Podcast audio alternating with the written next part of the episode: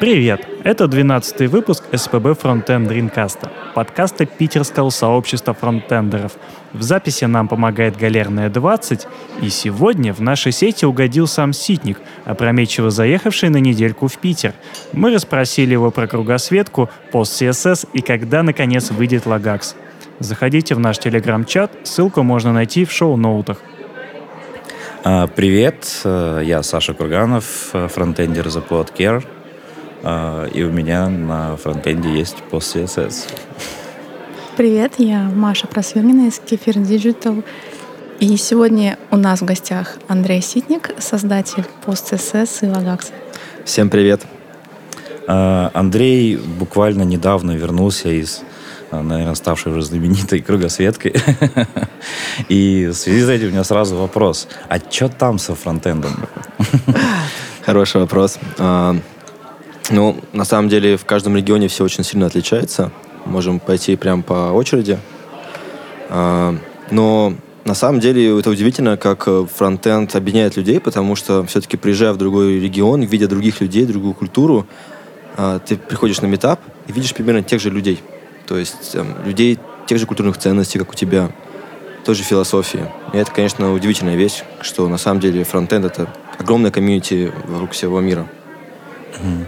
И вообще, кстати, очень клевая идея. А, если вы куда-то едете в какую-то новую страну, найдите там метапчик, зайдите на него. Даже если вас не узнают на входе, все равно интересно посмотреть, посмотреть, о чем они говорят, потом подойти к ним, поговорить по-английски, уже как-то найти какую-то коммуникацию, чтобы потом было с кем побухать. Ну, это довод, да. Но мы, мы-то не путешествуем не так много, к сожалению, пока что. Лебеди все равно больше всех нас путешествуют. Когда-нибудь я тоже стану лебедем. А, а, но у меня больше вопрос не, ну, не, не конкретно про фронтенд. То есть мне понятно, что весь мир сейчас пишет на реакте, как бы и на PostCSS. А больше и про сообщество. То есть как там, ну, в принципе, устроено. Потому что я слышал э, идею, что в России уровень даже метапов очень сильный, в отличие от э, других стран. Да, это полная правда. Хотя, конечно, это сильно зависит от конкретного региона. Ну, типа, а, уровень выше, чем в Питере, я видел в... Только в, только в Нью-Йорке. В Нью-Йорке очень сильные конференции и метапы. Там есть, например, Brooklyn Jazz, где а, они поют песни. То есть организаторы Brooklyn Jazz увлекаются хоровым пением, если можно так сказать, и между докладами они как бы встают и разыгрывают маленькую песенку. Прикольно. То есть Бруклин Джесс самый сильный в мире. Ну, то есть, по-твоему, да, если, если немножко сильнее Питера, может быть только самый сильный в мире. Ну, правда, ради, конечно же, еще довольно неплохой в Берлине. Там, правда, все такое очень домашнее, очень простенькое. А, но они проводят регулярно, огромное количество, и тоже движуха довольно неплохая. Вот, но все равно, конечно, на общем фоне мы очень хорошо выглядим. Эм, если так вспоминать конкретно по странам, самые такие необычные моменты в, в сообществах, ну, это в первую очередь, конечно, китайского сообщества. В китайском сообществе после конференции не пьют вообще. То есть они... Какой кошмар. С чем это связано? А, это связано, во-первых, с огромным культом еды. Для них вот покушать это важно. Типа для... они социализируются через еду, там, правда, есть главная проблема, что для самих китайцев э, еда — это огромный культ. И, ну, ты ж не будешь, как бы, вот гость к тебе приехал, ты не поведешь его пельмени есть с борщом. Это как-то унизительно. Хочешь что-то такого необычного, да, какого-нибудь там шашлычков, что-нибудь. И поэтому в Китае, когда после конференции идет ужин, или там в середине конференции, там обычно очень странная, криповатая еда, которую просто невозможно есть. Тупо боишься. Например, э, Э, кровь желе. Типа свиная кровь в виде черного желе. Добро пожаловать. Ого. А жареный рис, что-нибудь простое, они типа специально приносят, когда видят, как я страдаю. А во-вторых, интересный момент в китайском сообществе, то, что непосредственно в реальности, по крайней мере, на самих конференциях, очень мало социализации. Во многом потому, что там реально нон-стоп и прям такое очень глубокое техническое погружение по возможности. То есть они как на лекции приходят, не потусить. И поэтому они мало общаются, там мало времени есть. Зато все общаются в чатах. То есть там вечат это все, создается тут же групповой чат, туда приглашаются все, там обсуждаются все, и вот вся движуха идет в чатах. И потом типа разбегаются по личным сообщениям. Мне кажется, это очень клевый формат, потому что с одной стороны ты можешь найти спикера, потом задать ему какие-то вопросы. Ну и с другой стороны а, ты можешь задавать вопросы, пока идет другой доклад. Типа не mm-hmm. теряя доклад. Но сейчас у нас в России в России, в Беларуси появилась какой-то, не помню, чей проект, там не совсем чат, там прям специальная платформа вот для того, чтобы задавать вопросы, какие-то квизы там и прочее. О, да, кстати, это интересный момент был в Лондоне.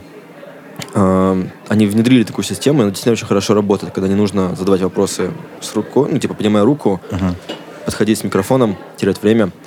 Из веселого она была не защищена от взлома, и русские хакеры, без шуток, типа, вот, ребята, которые постоянно ездят в Европе, они взломали эту систему и начали накручивать самые безумные вопросы. Ну так, чтобы не сильно палиться. Uh-huh. И когда был, а, как сказать, открытый стол с главными разработчиками React, uh-huh. пацаны накрутили вопрос, а кто победит в драке, вы или Цукерберг? Они, конечно, сказали, что типа, ну, извини, ну, конечно же, Цукерберг, во-первых, потому что они его работники. Во-вторых, потому что он, типа, очень... Если за что-то берется, то доводит его до конца. Но что самое смешное, ну, он такой, типа, обсуждает, почему они проиграют. И, типа, один из э, открытых вопросов, типа, ну, вообще, кто из нас имел опыт драки? А там сидит Набарамов, и только он поднимает руку. Потому что это Россия. Это Питер, нет. А, есть и другие интересные особенности. Ну, а, вообще, типа по миру очень интересный такой тренд, что программисты есть везде, их довольно uh-huh. много, потому что если страна развитая, то там очень развитая экономика, для которой нужны программисты. Uh-huh. А если страна не развита, то просто работы нет, единственный вариант это идти в программисты. И поэтому в Аргентине, в Бразилии, везде их довольно много. Единственное, вот Рио-де-Жанейро, там движуха поменьше. Там, типа, в Бразилии большая конкуренция между а, Сан-Пауло и Рио-де-Жанейро. Uh-huh. И Рио-де-Жанейро больше потусить, а вот Сан-Пауло больше поработать. И там прям хорошая движуха. Там, например, они устроили неделю нон-стоп, нон-стоп метапов. То есть метап был каждый день на разные темы. Прикольно. Да. Ну и из веселого даже на Кубе есть программисты. То есть, хотя, хотя казалось бы, а я слышал, что на Кубе, и сейчас очень, э, по-моему, как раз кубинский был такой небольшой стартапчик, э, и он вышел, и сейчас даже в России становится популярным во время митингов и там на как это вот на Ближнем Востоке очень популярный, то есть типа чат без интернета то есть который, как, вот, как это называется, децентрализованный интернет, то есть когда устройства между собой связываются. И на Кубе это актуально, да? На Кубе, да. И я попробовал это приложение, ну, типа, у меня ничего не получилось, потому что рядом не было никого с таким приложением.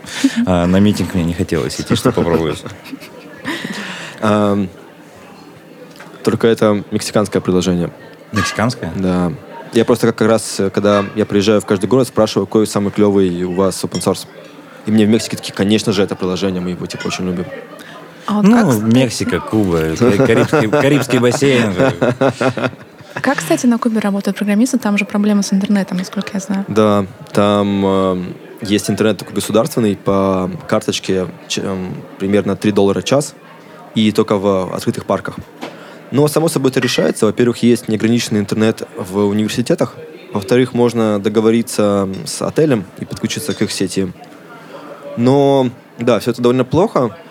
Программистов не так много. А, но, с другой стороны, там хоть какие деньги есть никакие. Ну и во-вторых, тоже, опять же, на Кубе приезжаешь, страна изолирована, все совершенно другое. Приходишь в универ, такой видишь, блин, да это же программист, типа, даже какие-то умные часы на руках, то есть везде одинаковые. Кубинский хипстер университет. А, а есть сообщество на Кубе, кстати? Довольно слабое. Там больше проблема даже не в интернете, а в отсутствии сильной инженерной культуры. То есть, ну, понятно, что люди становятся программистами чаще всего, когда есть какие-то примеры, когда родители есть и так далее. Там с этим сложнее, и поэтому просто меньше людей это все интересует. Но, кстати, это интересный момент. А, огромная проблема с количеством программистов на Шри-Ланке. Хотя, казалось бы, Индия огромное количество, там очень много программистов, на Шри-Ланке довольно мало.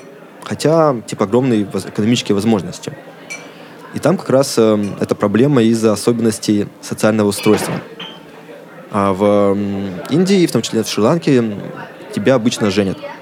И родители сами выбирают, типа, на кого, кто будет женихом а, для своей дочери. Ну и наоборот. И они стараются оценить человека по его работе, кем ты работаешь. И у них консерватизм в этом плане. Они не знают, что такое программист. В Шри-Ланке более уважаемая работа а, обычным инженером, который мосты строит, нежели чем программистом, который, вот, хотя, казалось бы, гораздо больше денег. Ну, типа, наверное, потому что просто создавать что-то реальное, а не сидеть весь день в компьютере своем. Ну да, у них такой, типа, как, э, у них до сих пор взгляд, как в 90-х, типа, программисты это там, типа, сидят и непонятно, что делают. Да-да-да. А, а если возвращаться в клубе, там есть интересный момент, связанный с, ну, собственно, как не решать проблему интернета в массовом явлении. Там есть жесткие диски, и ты приходишь в специальное заведение, тебе записывают, эм, ну, максимум, типа, один терабайт избранного контента лучшего из интернета. А, это тот самый L-пакет, который... Да, да. А, само собой, мало кто записывает полный диск, обычно какие-то выбранные, типа, Мгм. лучшие из Ютуба, там, сериальчики. Но, что удивительно, среди местной а, интеллигенции считается зашквар, короче, слушать музыку с этого диска, потому что это типа попса, и весь диск это попса. А нормальная тема, это когда ты сам съездил и сам на свой телефон записал музончик, приехал и всем раздал. Это как, знаете, типа а, с- внучок, да что ты огурцы покупаешь? Вот домашние есть, я сам закатал. Да-да. Ну, это был, да, и в Советском Союзе же была такая целая культура, когда там... А, даже не в Советском Союзе, это еще продолжалось в начале 90-х и в конце 90-х. Я помню, мы типа во дворе с пацанами там друг у друга переписывали кассеты, вот это вот все. То есть приходишь, там, чувак, смотри, я там привез, там, с родителями съездил в Москву, купил там какую-нибудь кассету, типа, о, дашь переписать. А вот если я живу на Кубе и хочу открыть свой стартап или пойти на Upwork, это вообще реально? Открытый вопрос, потому что, с одной стороны, американским компаниям до недавнего времени было запрещено сотрудничать с любым бизнесом на Кубе. Сейчас разрешили, но только с э, частными предпринимателями. То есть, если ты один, то можно. Ну, есть очень интересная статья, как человек стал программистом на Кубе. Там главная проблема, ну, да, первое, интернет, во-вторых, отсутствие хороших связей, какого-то комьюнити, который тебя реально научит этому. А, Во-вторых, ну, это открытый вопрос, насколько это легально с государственной точки зрения. Но, но Пауль Кастро довольно, по крайней мере, выглядел это, это, что он типа человек дела, а не человек эм, идеологии, поэтому там становится все лучше и лучше. Эм, Но, тем не менее, если продолжать, и особенно сравнивать эту Южную Америку, э, во всех сообществах есть интересный момент, что культура смолтока. На, в огромное количество стран не принято поднимать сложные темы. Когда я рассказываю, что типа в России, если ты на свидании будешь говорить только про погоду, все, свидание потеряно, типа все понимают, что у вас нет общих интересов. А если ты говоришь там про лингвистику, про космос и так далее, всем это нравится. Они такие, да ладно. И поэтому, когда ты встречаешься с программистами, ну, интересный момент, конечно же, на компьютерные темы можно легко и сколько угодно глубоко а, говорить. Хотя, опять же, сильно зависит от страны возможный уровень агрессии, потому что мы, как русские, все-таки у нас агрессия в нашей культуре, мы нормально ее переносим, мы как бы с детства с молоком матери впитали. А, само собой, в других странах нужно быть гораздо более добрым. Типа, это вот одна из вещей, почему русским тяжело иногда общаться на Западе. Потому что, ну, не то, что нам тяжело, мы не понимаем, почему у нас, типа, все прекращают с нами разговаривать. Хотя на самом деле, типа, для них это очень агрессивно, они там, типа, не понимают, что ты ко мне докопался, типа. Но это даже это популярная шутка и про русский акцент в том числе, что типа Russian is the scariest, типа white people. Да. Ну, во многом из-за громко, из-за ярко выраженной буквы «Р». Да. А, но, тем не менее, есть страны, в которых все равно сохраняется вот эта культура big talk. Например, в Аргентине, на удивление, вот, нормально говорить про политику, они, наоборот, с удовольствием огромно обсуждают политику, и это, в общем-то, все очень круто. Наверняка про их политику. То есть э, им же вряд ли будет ин- интересно там за- за- про Путина с тобой затирать. Очень смешно, это же постоянная шутка, типа, о чем спрашивают русских, типа, что вы думаете о Путине? Постоянно вопрос, типа. Серьезно? Да, везде. Ну, я понимаю, это очень популярная фигура. Ну, ну, в плане поговорить. Да. Никто не нравится. Ну, а тем более это такая хорошая тема, потому что, с одной стороны, они думают, что все русские Путина любят, и поэтому, типа, эта тема не агрессивная. Там нельзя, типа, сказать, а что вы думаете по поводу того, что Россия там потесняет какие-то группы населения? Это как бы будет агрессивно. О чем вы- про что вы любите, это нормально поговорить. Во-вторых, э, а, многим все равно из них интересно, типа, что действительно русские думают, потому что есть, типа, два вектора пропаганды. С одной стороны, что русские все поддерживают Путина, с другой стороны, что огромное количество демонстраций в России происходит. Мгм. И как бы людям интересно, как, где здесь правда. Поэтому вопрос этот постоянный. Хуже всего, когда начинается, типа, Путин такой молодец, мне так нравится Путин, и ты такой едешь, блин. А, Да, но тем не менее, как бы страны, где можно поговорить политику, очень ограничены. А, И буквально вспоминается только Европа. Это Франция, Германия. Там нормально говорить про сложную науку и политику. Аргентина. А Англия? Хороший вопрос, но скорее нет. Мне так показалось. Я не очень большой специалист в Англии. Ну, в Англии же это, там, в принципе, это ну, не, не в их культуре вообще даже такие разговоры поднимать. Ну, собственно, есть да. У них очень, ну, они сами по себе очень закрытые. Если мне изменяет память, talk — это именно фраза, пришедшая из Англии, которая это объясняет. Аристократия. Вот это всё. А, но, тем не менее, если продолжать дальше, а, интересно, что в долине, по крайней мере, мне было сложно найти интересные, хорошие метапы. То есть а, метапы по JS там происходят а, раз в месяц, даже чаще. Мгм. И темы очень начинающие. То есть, вот казалось бы, где не ожидал, так что в долине с метапами будет довольно слабо. Но там это во многом связано с тем, что долина это, собственно, не... а, ну, по крайней мере, так у меня сложилось впечатление, это не город, куда люди приезжают жить там, как бы культурой программиста. Это куда люди приезжают делать бизнес. Мгм. Типа ты должен программировать, а не на метапы ходить. Ну да, да. Ну и огромное количество людей, которые приехало на галеры, плюс э, огромное количество людей находится в своих закрытых огромных э, офисах. И поэтому с, э, с сообществами чуть похуже. Хотя, конечно же, ну, типа на, на уровне все. Все терпимо, просто не а хуже, по крайней мере, мне показалось, чем в Нью-Йорке.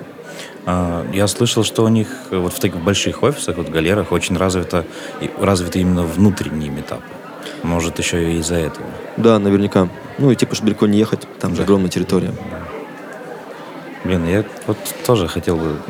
Мне, блин, кажется, уже все мои друзья побывали в долине, а я один такой сижу в Питере.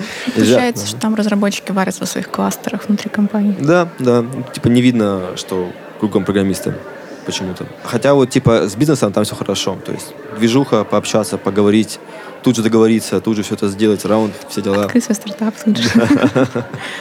А ты в, до- в долине был, я так понимаю, э, ну, наверняка с Натом встречался. Конечно. Натик, привет. А, Он же, он же ск- сколько он давненько уже там живет. Да, да, но он как раз мне вот это, типа все эти факты и подтверждал. А, то есть это он подтверждает, что и Мгм. есть. Ну, это странно, да, очень. Я тоже всегда думал, что, блин, там прям приезжаешь в Сан-Франциско и там просто кругом программисты, кругом тусовки, как бы стартапы везде. Как в этой, как в, за- в заставке э, сериала «Силиконовая долина». Ой, Кремниевая, Кре- простите, Кремниевая долина, да. Стартапы, наверное, да, но программисты нет. Немножко разные вещи. Ам, Ну, на самом деле, когда я ездил, я заметил такой интересный момент, что ам, нам кажется, что типа у нас есть какое-то глобальное сообщество программистов, все там как бы постоянно выступают, Мгм. но по факту, на самом деле, сообщество программистов очень сильно ограниченное. Особенно это было видно, когда я пришел на JSConf Европа, EU.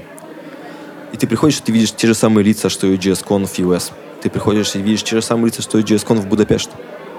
И, например, в Будапеште на CSS-конфе э, было, по-моему, один или два не native спикера. То есть, к сожалению, э, в, ком- в глобальном комьюнити представлены только одни и те же люди, которые постоянно гастролируют из э, Мгм. места на место.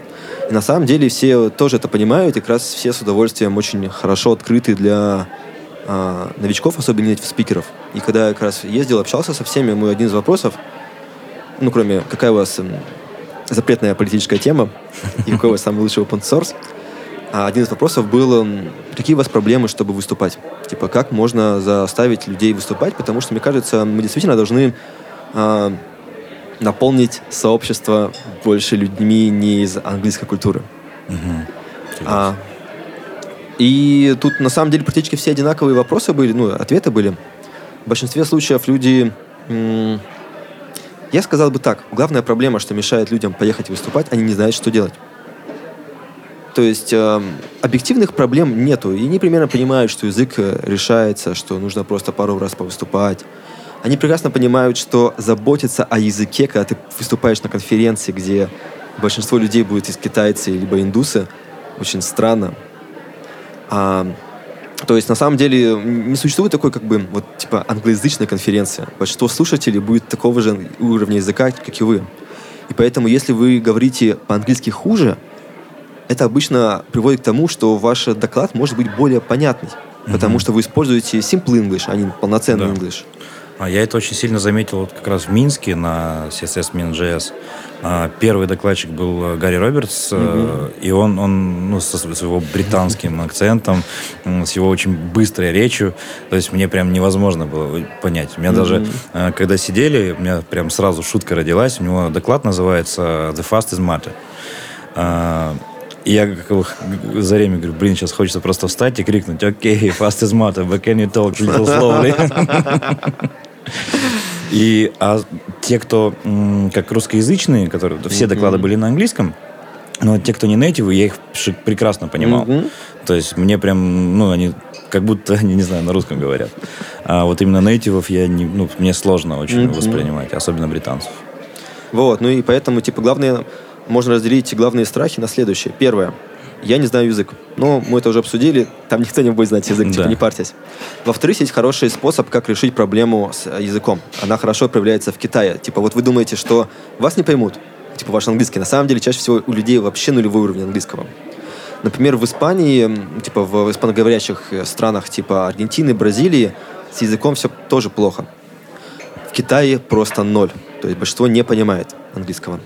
И есть очень хорошее решение. Делайте слайды так, чтобы там информация, ну, чтобы вся информация была на слайдах.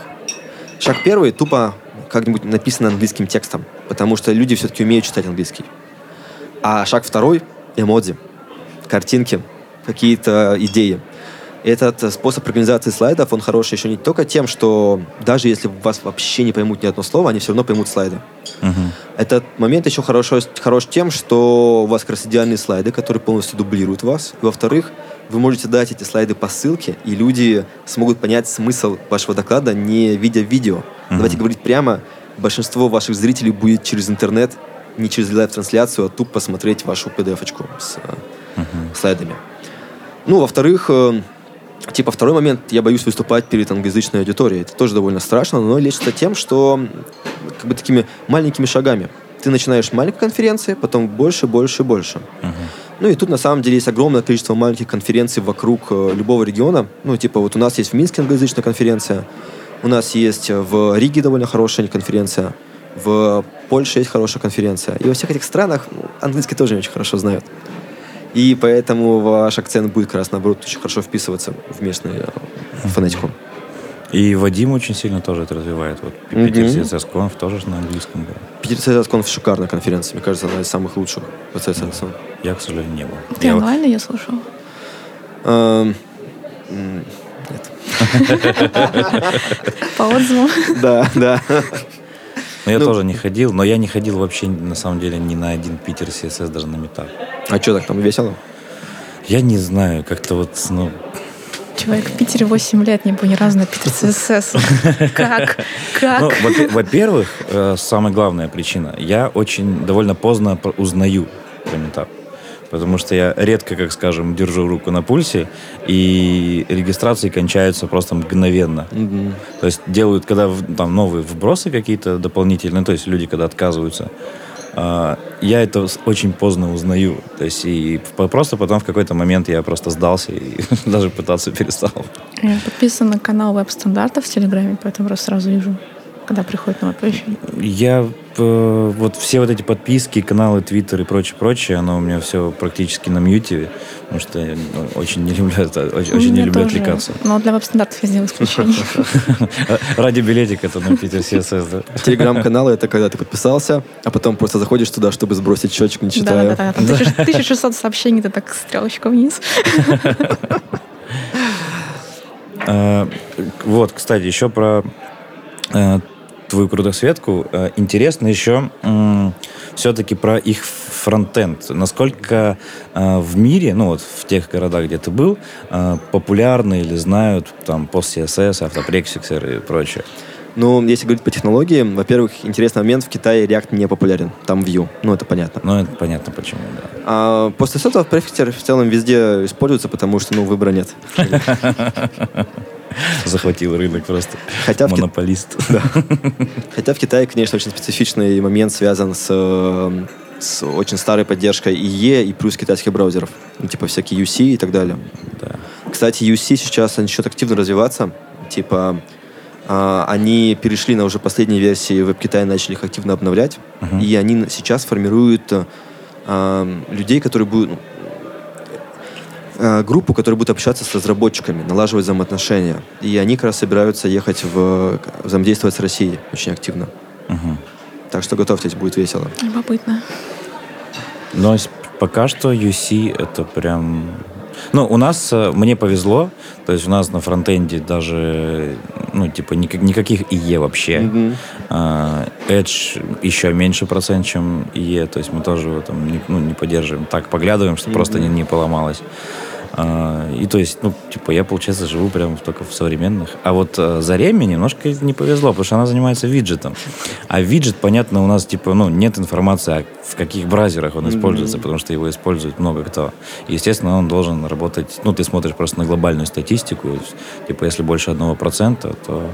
И UC как раз, там, Opera Mini и прочие, они больше одного процента ей приходится поддерживать. Но чтобы вы понимали, что есть что-то еще ниже, хуже, ближе к дну, чем UC, у них есть браузер, если мне изменяет память, 360 э, Secure. Его делает антивирус. В Китае вообще как бы нету компании, которая специализируется на одном. Они делают это все.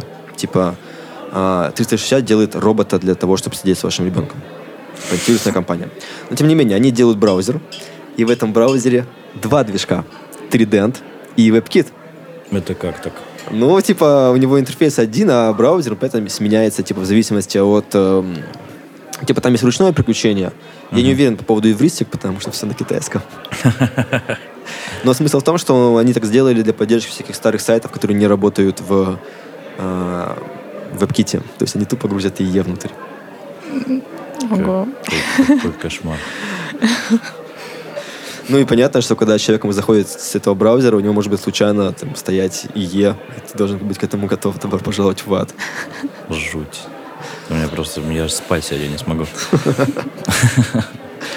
А, ну окей, раз, раз мы все-таки заговорили про PostCSS, про... Я не могу тебя не спросить, естественно. Какие новости там? Что происходит вообще? Ну, главные по PostSS сейчас такая более-менее заморозка, потому что все работает, все нормально, и нам в целом мало что нужно. Единственное, вдруг появился спрос на... Правда, появился и исчез. И начали использовать в CSS NGS решениях. Появился очень клевый э, CSS NGS Framework Emotion, uh-huh, и yeah. они долгое время компилировали CSS Babel. То есть э, он Babel выносит, ну, в отличие от Style Components, которые рантайме компилируют CSS, что uh-huh. полный ад, а, в а, Emotion бра, проходит Baby плагин, находит все упоминания вот этих а, template string а, с а, стилями и uh-huh. вытаскивает их в статичный файл CSS. Uh-huh. Соответственно, делают это с помощью, CS, э, с помощью PostCSS. Это был довольно интересный э, пример технологии, но они сейчас решили все-таки дальше форсить э, динамические стили, в первую очередь на них концентрироваться. Uh-huh. Поэтому они подключили другой парсер. Есть очень безумный парсер, который называется Stylus с i на конце. Uh, он ужасно быстрый, он ужасно маленький, но он такой маленький, потому что он там, конечно, очень просто парсит. Типа простейший парсинг. Типа буквально любой наш CSS, который мы пишем в файлах, ну типа в Legacy, сломает этот парсер. Ну, интересно. Uh-huh. Он, конечно, ужасно быстрый, но Опять же, я считаю, что понятно, что статичные стили всегда работают быстрее. И у нас не так много динамичных стилей. Мгм. Поэтому, на самом деле, мне это не очень нравится в CSS и NGS решениях, то, что они полностью конструируются на динамических стилей, а, часто ценой, ну, типа неоправданной ценой снижения производительности. Мгм. Emotion тут был очень интересный момент.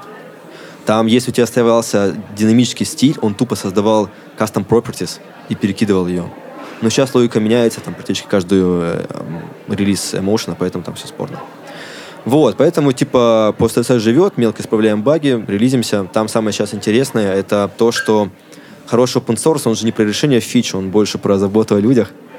И добавляем всякие интересные варнинги, ворнинги, чтобы предупреждать пользователя. Ну, типа, не бывает кто кейса, когда пользователь не прав.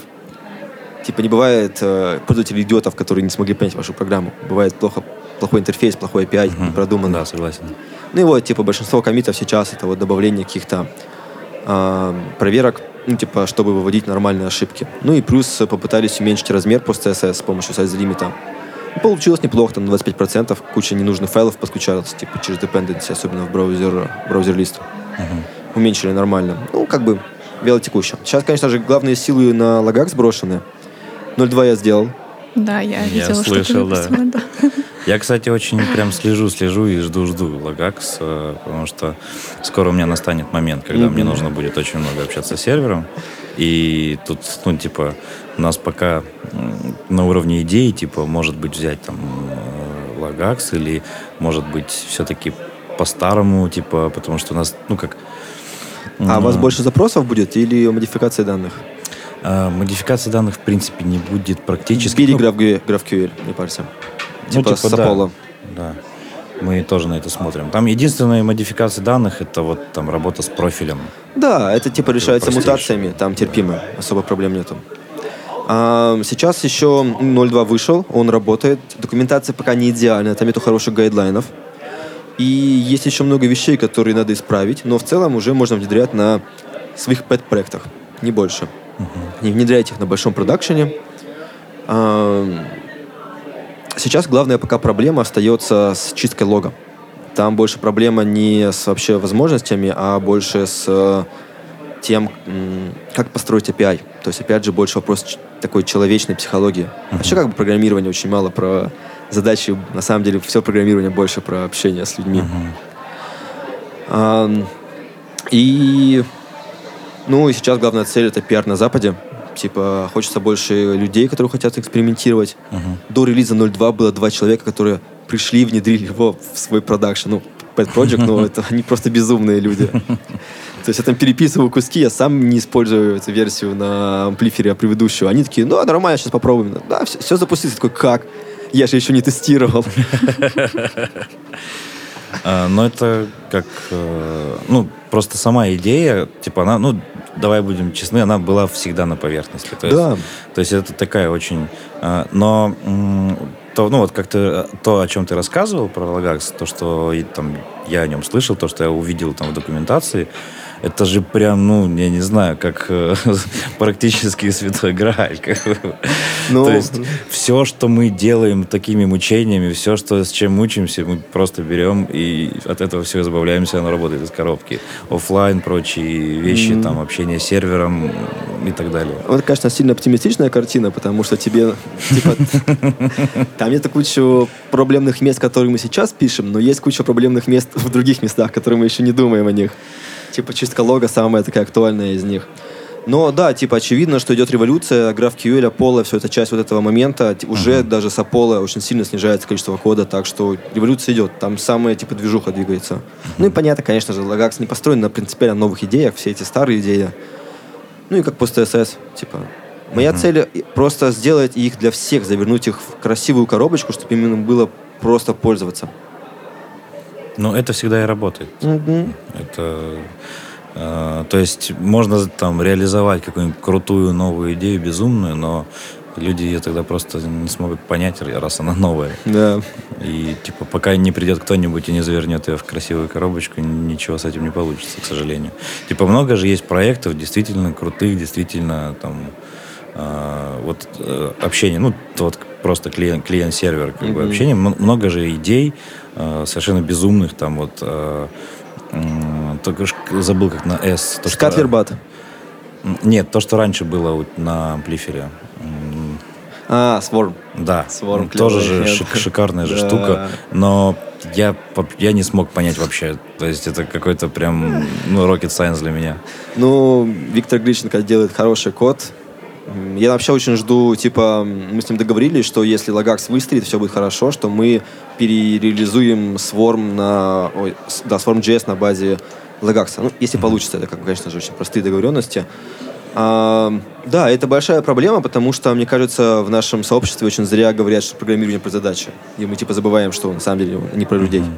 Но из интересных новых идей, это, например, ну, типа, Lagax, это все-таки технология с э, одними несколькими серверами. То есть, когда у нас все равно есть какой-то источник правды. Мгм. А, может быть, там есть много серверов у тебя в кластере, но это всегда какой-то вот типа серверная ферма, либо там SDN-очки разбросанные. А есть интересный э, протокол, называется Scuttlebot. А, он решает интересную задачу. Вот у нас есть сеть из кучи компьютеров, соединенных хаотично. Ну вот как, например, та история с чатом во время демонстраций.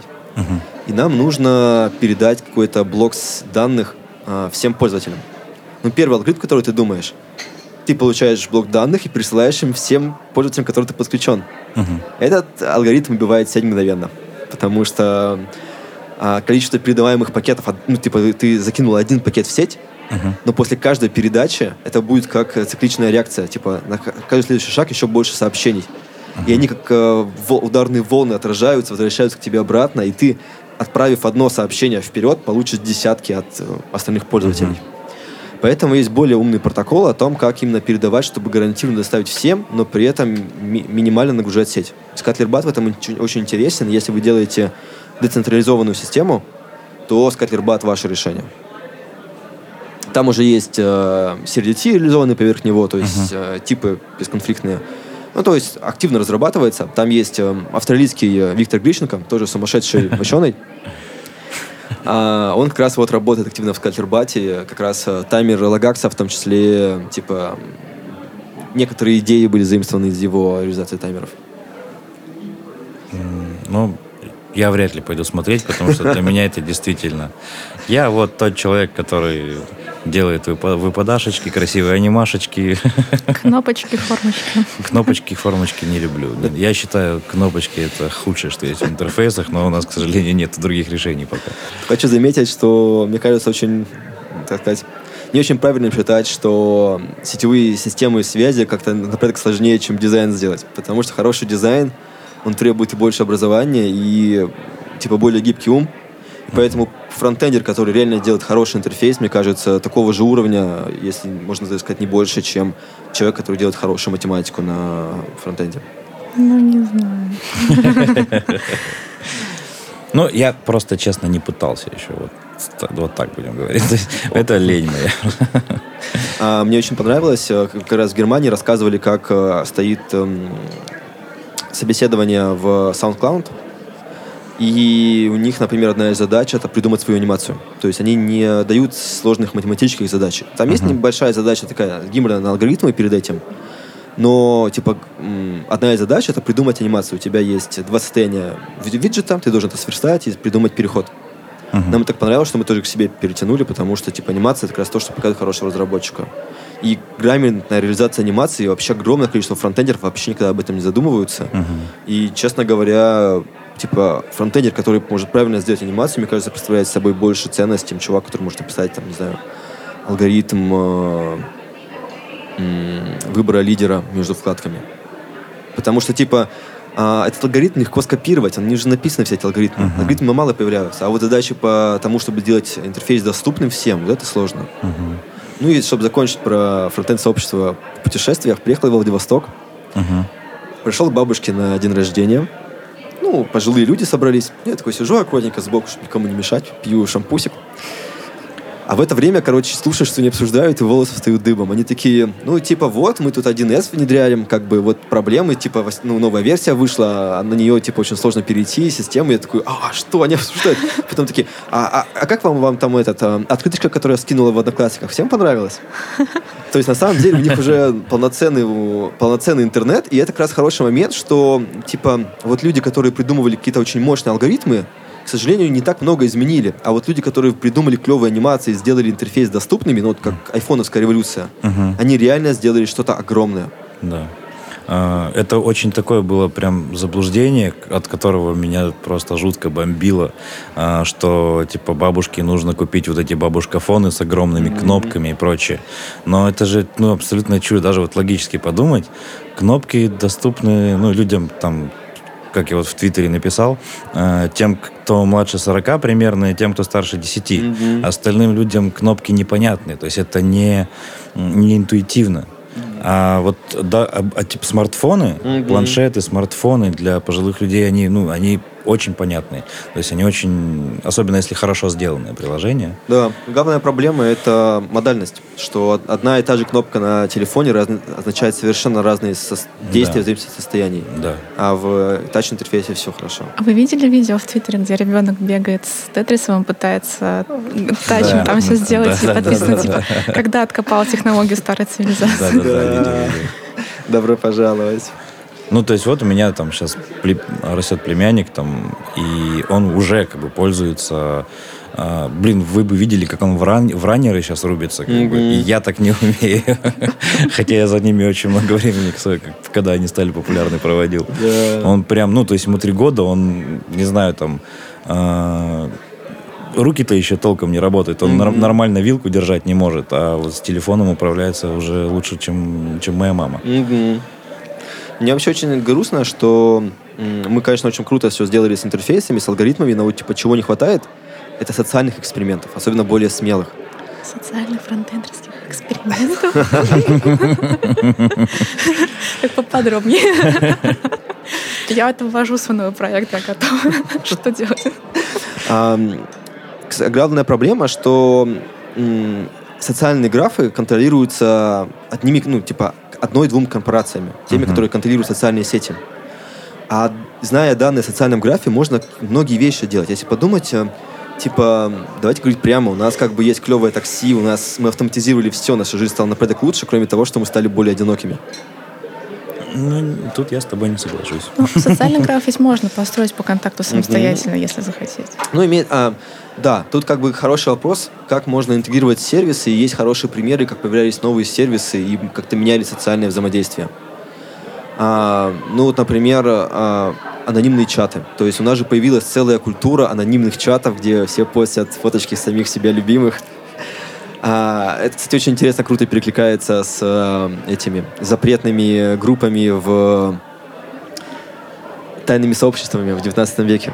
То есть история по кругу идет. Масоны. Да. Ну, Масоны в том числе, и вот эти всякие закрытые кружки, когда Достоевского поймали, они друг на друга не, не донесли, и всех поставили к стенке. Веселый был режим. А, ты же, кстати, по-моему, да, ты же вчера рассказывал, что как раз вот эту про историю по, по кругу, а, вот заведение, где мы вчера были, Мгм. типа тоже была такая закрытая довольно вечеринка, ну как закрытая, за деньги просто. Ну, скажем прямо, не у всех есть деньги. А, И что, типа, в 19 веке там как раз тоже были закрытые тусовочки декабристов. Да-да-да, как раз в этом же заведении. Ну, Питер, типа. Да, да. Вот, а насчет одиночества, что я хочу сказать. А, По крайней мере, вот я спасаюсь от одиночества как раз с помощью нашего сообщества. Да, да. Поэтому, слушатели, если вы одиноки, Пишите Курганову. да, пиш- пишите, не надо, в чатик СПБ Фронтенд Дринкаста напишите «Я одинок, пойдемте выпьем». Ну, это вот удивительный момент. Помните, типа, ну, буквально лет пять назад все, все считали это правдой, абсолютно и логично, и, типа, никто не поспорил, что программисты не социальные, да, мы такие сидим, ни с кем не общаемся. Мгм. На самом деле у нас одно из самых тесных сообществ. У нас бесплатное обучение для новичков. То есть просто приди, скажи, я хочу быть фронтендером. Мгм. Тебе бесплатные курсы, тебя будет какой-нибудь куратор, который как минимум там один на два вопроса тебе ответит, просто потому что ему лень там и не пошлет тебе. Или можно зайти в Slack бесплатно. Да, да, да. Stack Overflow. То есть чуваки бесплатно отвечают, почему ты идиот. И даже не оскорбляют тебя. И вот как раз в путешествиях это круто чувствуется. То есть, э, когда едете куда-то, блин, вписаться в движуху вообще очень легко. И типа, мы единая сила, офигенно. Ну, Это очень круто. Да, это очень круто. Но давайте говорить прямо, типа, это доступно не всем. Типа, огромное количество работ такого не имеют. типа даже в дизайне с этим все хуже. Да, да, то есть Даже вот в веб-дизайне. Мгм. да, мы вот ну, до сих пор пытаемся убедить нашего дизайнера, например, прийти и к нам в сообществе выступить, типа рассказать про дизайн Мгм. что-нибудь, и не говоря уже о том, чтобы отправить его на какую-то конференцию. Типа, это прям какой-то кошмар. Невозможно. Вот, по-моему, дизайнеры менее социализированы, чем Да. фронтендеры. Хотя казалось бы. Да. Ну и второй момент, например, ну типа, вот как э, вещь может поменять все сообщество. Типа, вот пример социальных интерфейсов. Это вот кнопочка «Заблокировать» в Твиттере. Она, мне кажется, реально, типа, история поменяется из-за нее, потому что она увеличивает поляризацию общества. Типа, когда вместо того, чтобы спорить, можно тупо забанить. И все, и типа, смотри, все вокруг согласны, только моя правда правильно. Да-да-да. И типа, ну, как минимум, поляризация сообщества того, что люди больше чувствуют себя одинокими, то, что усиливается депрессия, прекрасно показывает, что социальность она не справляется. А социальные сети тупо зарабатывают бабло и не экспериментируют. Типа, мне... вот бы, не знаю, Дуров был бы сумасшедшим социологом, и типа такой, ну да, вот вы все вместе, вы так, короче, privacy, privacy нафиг, короче, мы сейчас будем проводить эксперименты. И сейчас, короче, мы сделали алгоритм, который выберет вам идеального партнера и скажет, вот он идеальный, только один, никакого выбора. И типа, б вот такой эксперимент, возможно, бы, опять же, сильно что-то поменял. Это было бы просто огонь, если кто это решился. А, Ты, кажется, кажется, сейчас придумал, ну, как этот... а, Серию черного зеркала. Да. Вот, не хватает черного зеркала в реальности. Давайте устроим. Скоро будет, я думаю, скоро будет. Как только э, по- подрастет поколение, которое выросло во всем этом внутри, то есть достигнет вот этого среднего возраста, я думаю, будет Ты не очень поверишь. интересного. Они, короче, предали все наши идеалы. Я своим братьям младшим жаловался, что они все очень неправильные. Молодежь, эм, во-первых, для них большие соцсети, где делишься контентом, это соцсети взрослых. Это там, где, типа, там не модно. Это как раз уни- уникальный момент, что у нас постоянно меняются соцсети, будут меняться. Не потому что новое лучше, а потому что там родаков нет. Но сейчас виток такой, что виток закрытых сообществ. И, к сожалению, все дети чаще проводят в Снапчате, в Вичате и так далее. Они перекидываются контентом направленно на каждого. И в итоге э, это поколение, которое вряд ли оставит след. То есть они, у них, они создают меньше контента. Единственное исключение — это влоги. Вот влоги там жутко популярны. Влоги — это, конечно, контент, это круто, они молодцы. Но, типа, по количеству контента, из-за того, что огромное количество контента оседает скрытыми в чатах, а, вполне возможно, что не следующее поколение будет, а вот через одно. Нет, я говорю о том, что э, э, вспомни, вспомни себя, когда ты был в этом возрасте. Ты тоже э, ни о чем там не хотел делиться со взрослыми, ни, ни о чем не говорил. Я Википедию правил. А когда ты немножко подрос, я сейчас, ну, типа, там, лет, наверное, с 20, типа, там, спокойно там с мамой, там, с папой все это обсуждаю. И тут произойдет, я думаю, то же самое. И все-таки одиночество всех настигнет и захочется социализироваться Да. как-нибудь. И я, ну, я думаю, что все-таки вот когда вот это поколение достигнет вот этого среднего возраста, я думаю, все сильно поменяется. и Будет Кризис очень много интересного. Кризиса среднего возраста. Да, как у меня, например. А, Я еще что, кстати, ты упоминал, э, пока мы сильно далеко не ушли от, Мгм. Ла- от Мгм. Лагакса, ты упоминал проблему с, э, это, с чисткой логов. О, да. Э, Мне вот это, на этом хотелось бы остановиться. Интересно, как бы. Ну, а, open-sourcing — это вот главная идея, на котором строится большинство современных решений, типа вот один из тех краеугольных камней, которые типа меняет современный мир, там базы данных, файловые системы. Open-sourcing — это принцип лога. Ты берешь и записываешь, ну, например, у тебя файловая система, и ты не берешь и не перезаписываешь какой-то файл в каком-то месте, а ты тупо записываешь вот типа дополнительную запись дальше по логу. Типа блокчейна, раз мы все на трендах. И а, такая файловая система дает кучу офигенных нюансов. Например, снапшоты делаются мгновенно. То есть буквально за пару тактов процессора, потому что тебе не нужно копировать, ты запоминаешь позицию в логе. И это снапшот. А ты вдохновлялся блокчейном, когда я писал? Очень смешно. Когда я писал Лагакс про блокчейн, еще было мало информации, и большинство из них было, господи, что это, как это работает, блин. А, а, соответственно, sourcing это сейчас популярная идея, она реально много что меняет. Но у нее есть главная проблема. То есть эвансорсинг — это идея, что мы дописываем влог. А когда мы его чистим, в этой идее не говорится. И как мы это реализуем, это постоянная проблема. Но вот эм, технически же блокчейн тоже получается в инсорсинге. Там огромная проблема, что типа текущая э, этот, бухгалтерская книга весит дофига, огромное количество. И, типа на телефоны уже, ну, как бы не скачать.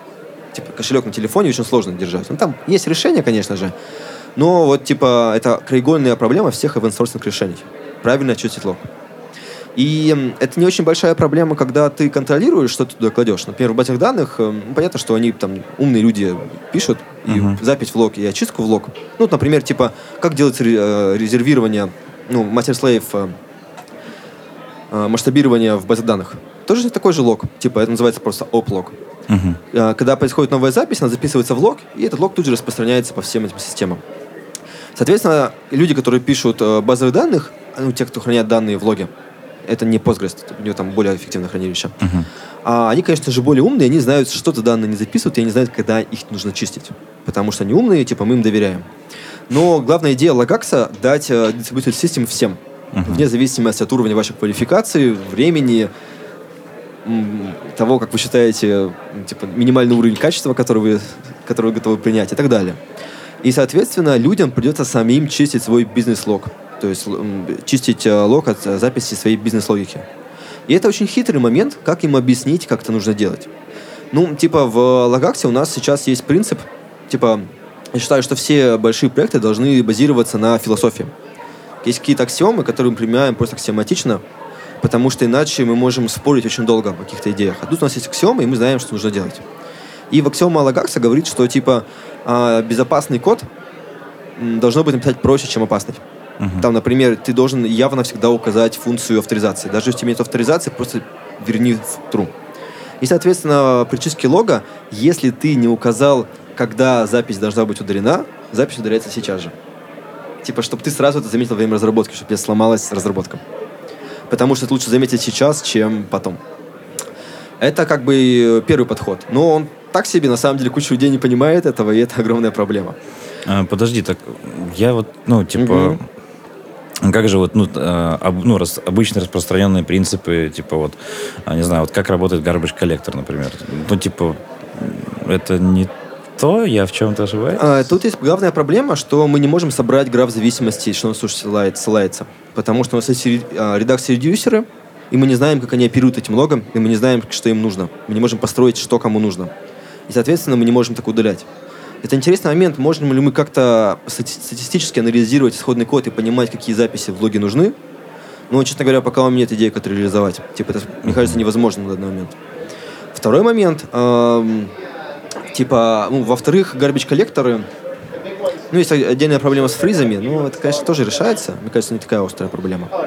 У меня раньше было очень немного похоже на garbage collector. У тебя была функция, и ты говорил, какие записи нужно оставить. Uh-huh. И в какой-то момент запускал garbage collector, прогонял весь лог через эту функцию, ну, через несколько функций. В Logux е еще главная проблема, что там же куча может быть бизнес-логик. То есть, с одной стороны, у тебя вот есть твоя бизнес-логика, и тебе нужно хранить, например, последний, последнее имя пользователя. Если было несколько изменений имени, нужно хранить только последнее. Uh-huh. А с другой стороны, у тебя есть DevTools. И DevTools нужно хранить последние 100 записей. Uh-huh. А с другой стороны, у тебя есть система синхронизации, и им нужно хранить все записи, которые еще не были отправлены на сервер. И нам нужно как-то все это объединять. И вот тут еще есть хитрая проблема. А сейчас принцип называется «смыслы жизни». Ты, когда помещаешь запись в лог, ты должен указать смыслы жизни этой записи. И должен... Эм, ну вот это, кстати, я не проверяю, к сожалению. Хотя, может быть, стоит написать какой-нибудь линтер, что если ты используешь какой-то смысл жизни, то ты обязан передать код, который этот смысл жизни чистит хоть раз. А, но смысл в том, что ты в любой момент можешь сказать, удали этот смысл жизни у всех записей. И записи, у которых смысла жизни не осталось, ну, они делают самоубийство. А... Звучит шикарно просто. Но по факту система не идеальна, потому что, а, она довольно сложна в использовании, то есть даже мне было довольно тяжело это сделать. Во-вторых, э, есть кейсы, когда нам не нужна такая исключающая, типа, или этот смысл жизни, или этот. Ну, то есть, вот, например, типа синхронизация, а, вот она, типа, связи с сервером нету, и она хранит вот типа n последнее количество записей, да, не удаляя. Uh-huh. Uh-huh. Но с другой стороны, если мы вот взяли, сменили пользователя на А, а потом на Б, uh-huh. нам А уже не нужно, и мы можем это почистить запись, даже если она не была синхронизирована. Uh-huh. И вот этот момент, конечно же, очень хитрый, и как все это реализовать удобно для пользователя, это пока типа главный вызов для лагакса. Я решаю, я думаю, что это можно сделать, предоставляя какие-то хелперы высокоуровневые, потому что на самом деле, если подумать, стратегии чистки лога очень мало. Например, нам типа, ну вот сейчас мы сделали э, чистку лога через э, Keyplast. То есть ты можешь передать уникальный идентификатор, Мгм. и э, записи с этим идентификатором предыдущие удалятся. То есть гарантированно остается только последняя запись с этим идентификатором по времени. Мгм. Это как раз нужно для там а, реализации last rights win стратегии. Когда- Ну и то есть идея вот предоставить такие стратегии, но типа это открытый вопрос, как это делать. Я сейчас хочу побольше попрограммировать на лагаксе, на амплифере, чтобы лучше самому понять, как это делать. А интересно, что ты очень творчески подходишь к своим проектам, и для тебя это э, не просто какой-то код и какое-то решение задачи, но какая-то философия, которая кроется под этим, да. Что ты скажешь про Лагакс? Да, всегда какой-нибудь безумный, безумный второй слой. А, кстати, это как раз наводит нас на разговор про Китай. А, философия Лагакса, ну, типа у пост-СС была алхимия. Вызовы демона, все дела. Ну и сам логотип. Это Да, да, да. ну. У Лагакса э, философия — это лингвопанк. А, это идея того, что мы должны развивать наши языки, но развивать их не играя в каких-то там чиновников или сумасшедших старообрядцев, говоря, что типа не заимствуем больше слова. Типа убираем слово флот, оно заимствовано. А, а, тем, что развивая его. Настоящий язык не мертвый. Настоящий язык всегда живой он всегда должен меняться, всегда должны появляться какие-то новые правила, новые идеи. И, но сейчас доминирование английского. Мы все говорим на английском. Во многих странах они даже не могут говорить э, про программирование не на английском. Слава богу, в России есть какое-то движение, когда мы пытаемся менять свой язык. А, это очень важно, потому что язык определяет мышление. И а, думать одну и ту же мысль на разных языках по-разному. Иногда вот ты просто понимаешь, что ты не можешь написать этот твит по-английски. Мгм. И понятно, что, ну, ты как-нибудь там придумываешь, но понятно, что куча людей просто отказываются писать этот твит, и типа какая-то идея не идет дальше, потому что язык, на него трудно это сделать. И поэтому за языки нужно бороться, их нужно поддерживать разнообразие, и как раз вот типа лингвопанк, типа киберпанк с языками. А, там есть куча всяких безумных вещей. Например, в русском языке есть пару интересных моментов. Это первая русская вязь. Славянская вязь, которую писали до реформы Петра Первого, сейчас ее пишут на иконах. Это реально офигенная, очень красивая система, когда буквы объединяются в такой узор, немного похожий на арабскую вязь. И в России сейчас реально ренессанс этого всего. Есть огромные движения калли- каллиграфов, они реально понтовые, они клевые, они секси. А, один из, например, каллиграфов а, Покрас Лампаса, он даже придумал свой немного стиль каллиграфии, типа назвав его калифутуризм. И прославился тем, что написал очень клевую роспись голых девушек, расписал их каллиграфией. Да, я видел. Потом есть э, Виктор Пушкарев, который делает более классические, но очень клевые работы. И у него там просто хэнд порном в его твиттере, ну, в его инстаграме. И, э, то есть, реально есть клевое движение, оно не такое большое, но я очень рад, что это двигается. Потом, типа, понятно, что русский рэп не так интересен, как э, развитие языка, потому что все-таки, если мы говорим про поэтов э, 19 века, вот они экспериментировали, они реально не боялись что-то новое делать с языком. Но все равно это большой плюс, это очень клево, что что-то такое происходит. Ты про Оксимирона Клонейнова? Сейчас, да. До сих сколько времени прошло, до сих пор это на- на- отражается на всех. Я бы хотел, чтобы там было больше экспериментов с языком, чтобы это вот, знаешь, когда вот типа а, до сих пор берут стихи 19 века и делают по ним песни, а ты такой слушаешь и думаешь, как клево сделано, как необычно, как модерново. Потом, блин, 19 век. Да, ну, типа, да, да. самое популярное это этот э, «Маяк» а, группы «Сплин». Это, собственно, по произведению 19 века. И там же офигенные обороты, то есть они играют с языком. Но сейчас просто как-то упрощение языка происходит. А, ум, На самом деле это общий тренд. В прошлом языки всегда были сложнее. Они, с одной стороны, упрощаются, но с другой стороны, появляются куча разных новых идей. То есть, нет, все в порядке. Типа, языки нормально развиваются, все хорошо. А мне нравится, кажется, что поэты — это примерно как люди, которые делают CSS-демки. Вот ты такой заходишь на CSS-демку, думаешь, вау, как это круто. Ну, то есть мы все используем язык каждый день, но все прекрасно понимаем, что это клетка ограничивающая наш. Мы не можем выразить себя. А во-вторых, мы вообще ничего не понимаем в языке. То есть это самое смешное. Лингвистика — это э, то, что изучает то, что, над чем говорит, то, что использует каждый человек, и при этом лингвистика вообще ничего не понимает в языке. И когда мы видим поэта, который реально что-то в языке меняет, реально выражает то, что мы не можем, нам это так нравится, потому что как CSS-демка, которая, типа, двигает э, спеку вперед. Да. Но, тем не менее, ситуация плачевна. В куче стран идет деградация языка. Например, типа в арабских странах есть офигенная система э, вязи, когда арабскую вязь делают в виде пикселя. Пикселяр такой. Мгм. Она выглядит как QR-код. Но я такой приезжаю в РАН, типа, пацаны, там тоже есть программисты, очень много. Мгм. А типа, пацаны, ну, у вас же есть кому JavaScript библиотека, чтобы это делать? Ну, типа, это же так круто, например, там можно брать и окружать QR-код вот этой вязью, и получается единая стилистика, а типа текст и для людей, и для машин. Они такие, да нет, это, короче, все чиновники, все это, короче, для старье, мы не любим это, мы больше по-английски лишь предпочитаем. Такой, «А, Да вы чё, блин? А потом такой, типа, ну у вас же, типа, письменность справа налево, это же вообще все меняет. Типа, вы как-нибудь экспериментируете с дизайном, типа, это ж, например, меню удобнее. Они да не, мы, типа, копируем wordpress тему, нафига это нам? А, или, типа, ты такой приезжаешь в Китай, а в Китае есть чумовой вид поэзии. А, называется дулянь, двустишье. А, это поэзия, которая, ну вот типа многие вас, наверное, видели такие китайские двери, ну типа двери в Китае, где справа и слева написаны красными иероглифами надписи. Это как раз вот этот типа самый ходовой пример этих дуляний. А, это стих, который состоит из двух м, строк. Они равны по длине, они написаны иероглифами. И а, иероглифы на одинаковых позициях, типа на первой, на второй, на третьей, должны как-то совпадать в широком смысле, либо противостоять. Они должны либо звучать одинаково, либо написаны быть примерно одинаково, либо по смыслу, либо вообще как ты хочешь придумать. Если ты придумаешь какой-то другой матч, это как бы будет еще круче. Мгм.